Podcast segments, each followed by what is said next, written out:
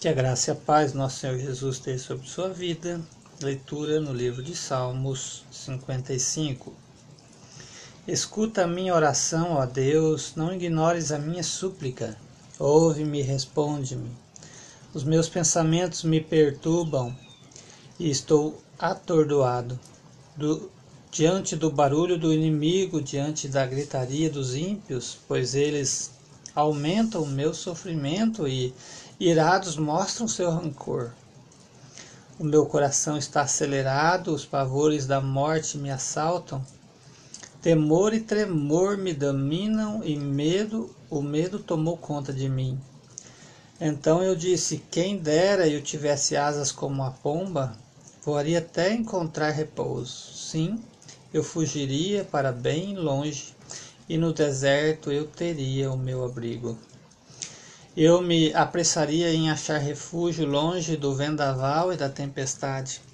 Destrói os ímpios, Senhor, confunde a língua deles, pois vejo violência e brigas na cidade. Dia e noite eles rondam os seus muros. Nela permeiam o crime e a maldade. A destruição impera na cidade, a opressão e a fraude jamais deixam suas ruas. Se um inimigo me insultasse, eu poderia suportar. Se um adversário se levantasse contra mim, eu poderia defender-me, mas logo você, meu colega, meu companheiro, meu amigo chegado, você com quem eu partilhava agradável comunhão, enquanto íamos com a multidão festiva para a casa de Deus, que, que a morte apanhe os meus inimigos de surpresa, desçam eles vivos para a sepultura, pois entre eles o mal acha guarida. Eu, porém, clamo a Deus e o Senhor me salvará. À tarde, pela manhã e ao meio-dia choro angustiado, e Ele ouve a minha voz. Ele me guarda ileso na batalha, sendo muitos os que estão contra mim. Deus que reina desde a eternidade me enviará, me ouvirá e os castigará, pois jamais mudam sua conduta e não têm temor de Deus. Aquele homem que aquele homem se voltou contra os seus aliados, violando o seu acordo.